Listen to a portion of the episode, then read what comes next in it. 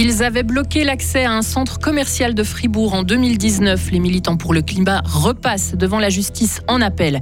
15% des accidents de la circulation dans le canton de Fribourg sont liés à l'alcool. La police agit sur le terrain. Et puis dans quelques heures, la Suisse se mesurera au Brésil, au Qatar, une rencontre que les supporters attendent impatiemment. Météo, demain souvent nuageux, mais rares averses. Suite de semaines grises et fraîches. Lauriane Schott, bonjour. Bonjour Greg, bonjour à toutes et à tous. Les militants pour le climat qui avaient bloqué une entrée de Fribourg-Centre en novembre 2019 repassent devant la justice. Leur procès en appel s'est ouvert ce matin devant le tribunal cantonal. On rappelle que le juge de police de la Sarine les avait condamnés en première instance l'année dernière à des amendes allant de 100 à 400 francs. Ils contestent donc cette décision. Mehdi Piquant, vous avez suivi le début du procès ce matin. Oui, ça a débuté exactement de la même manière que lors du procès en première instance l'année dernière. La défense a demandé au juge du tribunal cantonal d'auditionner trois experts scientifiques pour, je cite, pouvoir mieux comprendre l'action de ces militants ce 29 novembre 2019. Alors après délibération, la demande a encore une fois été balayée par les juges cantonaux. Ensuite, les audiences ont pu débuter. Les sept prévenus ont été interrogés à tour de rôle. Âgés de la vingtaine, ils s'étaient tous attachés à des caddies pour empêcher l'accès à Fribourg-Centre pour dénoncer le Black Friday. Ils sont revenus sur leur motivation ce jour-là. Tous ont rappelé leur volonté d'alerter l'opinion publique de façon non violente sur le réchauffement climatique. J'étais dépité face à face à l'inefficacité pardon, des moyens officiels pour changer les lois. C'est si urgent et imminent qu'à mon sens, je n'avais juste pas le choix, a dit l'une d'entre elles. Et face à l'urgence climatique, tous ces militants estiment avoir agi par état de nécessité et demandent donc l'acquittement. Merci beaucoup Mehdi. Et le procès se poursuit cet après-midi avec les plaidoiries des avocats de la défense. Ralentir à l'approche d'un euh, radar pour éviter l'amende ou passer par des routes peu empruntées pour éviter le contrôle d'alcoolémie de la police. Ce sont des comportements fréquents sur les routes. Selon la police cantonale fribourgeoise, le risque d'être contrôlé par les forces de l'ordre fait plus peur que celui d'avoir un accident sur la route. C'est pour cette raison que les agents essaient d'être présents à un maximum d'endroits pour dissuader les automobilistes d'avoir un comportement dangereux, notamment en cas d'alcool au volant, ce qui est plutôt fréquent avec l'approche des fêtes de fin d'année. Le capitaine Jean-Marc Rotsettre est le chef de la police de circulation et de la sécurité routière. En principe, la procédure, elle va démarrer par un contrôle à l'éthylotest où la personne elle est invitée à souffler à deux reprises dans l'appareil.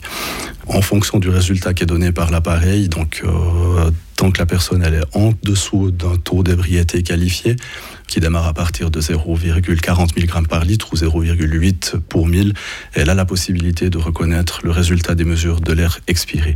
Et puis, euh, si euh, pour des raisons ou une autre, la personne ne souhaite pas reconnaître ces résultats, alors elle a la possibilité de demander soit un contrôle à l'éthylomètre ou une prise de sang. Et ces différentes analyses sont à la charge de l'automobiliste contrôlé. La prise de sang coûte en général plusieurs centaines de francs, une centaine de francs pour l'éthylomètre. Si son taux est inférieur à 0,5 pour 1000, en général, il reçoit une amende de plusieurs centaines de francs. Et dans le cas où le taux d'alcoolémie dépasse les 0,8 pour 1000, en général, c'est une peine pécuniaire de plusieurs milliers de francs qui est prononcée avec inscription au casier judiciaire. Les tarifs du gaz vont augmenter. Groupé annonce une hausse de 3 centimes par kilowattheure dès janvier prochain. Selon des calculs du fournisseur d'énergie, un ménage moyen paiera une cinquantaine de francs de plus par mois, soit une augmentation d'environ 26% de sa facture de chauffage. Des hausses qui s'expliquent par la reprise économique post-Covid, l'invasion de l'Ukraine par la Russie ainsi que les craintes de pénurie. Et pour faire face à une possible pénurie d'électricité, des centrales hydroélectriques du canton de Berne ont augmenté leur production. Il s'agit de quatre centrales qui ont pris des mesures depuis le 1er octobre et jusqu'au 30 avril prochain. L'objectif est de produire plus de 2 gigawattheures d'énergie supplémentaire, ce qui correspond à la consommation d'environ 700 ménages. L'aide au suicide sera étendue dans le canton du Valais. Les citoyens ont décidé hier de permettre aux personnes avec une maladie incurable ou des séquelles suite à un accident grave de choisir si elles veulent mettre fin à leur vie quelle que soit l'institution sanitaire et sociale dans laquelle elle se trouve, car contrairement à aujourd'hui, toutes ces institutions, comme les hôpitaux, les EMS ou les institutions pour personnes en situation de handicap, seront tenues de l'autoriser en leur mur. Le Valais encore qui a décidé hier d'une hausse générale des allocations familiales. La population du canton a accepté d'augmenter ses montants de 30 francs pour toutes les familles.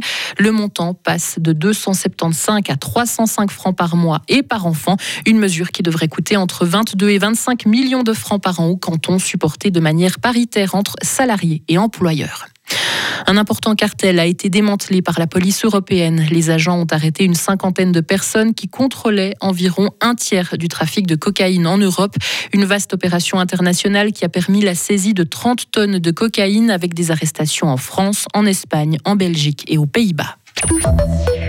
Et puis c'est le grand jour pour la Suisse à la Coupe du Monde de foot. Puisqu'elle affronte le Brésil aujourd'hui à 17h après son entrée en lice difficile mais réussie avec une victoire 1 à 0 face au Cameroun, les hommes de Murat Yakin auront fort à faire face aux stars du Brésil, Vincent Douce. Et pour ce match pas encore décisif mais très important vu d'une qualification pour les huitièmes de finale, la Suisse devra s'inspirer de son dernier duel contre la Seleção. C'était en 2018 à la Coupe du Monde en Russie. La Suisse avait fait preuve d'abnégation et avait réussi à accrocher un match nul un partout. On se souvient de l'énorme match de Valon Berami. Le milieu de terrain avait muselé Neymar. Neymar qui sera absent aujourd'hui à cause d'une blessure à la cheville. Et depuis 2018, l'équipe de Suisse a bien changé. Le sélectionneur de l'époque s'appelait Vladimir Petkovic. Les hommes forts, les Lichtsteiner, Tsemaili ou Zuber, ont laissé leur place aux jeunes loups de l'époque qui sont les leaders d'aujourd'hui. Manuel Akanji ou Brel Mbolo en sont les parfaits exemples. Autre symbole du changement d'époque, Johan Djourou était sur le banc en 2018. Il est aujourd'hui derrière le micro comme consultant à la télévision.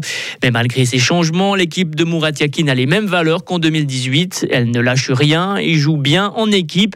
Et elle aura besoin de ses qualités pour tenter de réaliser le match parfait ou presque pour embêter le Brésil le plus longtemps possible. Merci beaucoup Vincent. Et puis on en reparlera de cette Coupe du Monde plus en détail dans le journal des sports de Marie Seriani. Vous entendrez notamment le sélectionneur de l'équipe de Suisse. Retrouvez toute l'info sur frappe et frappe.ch.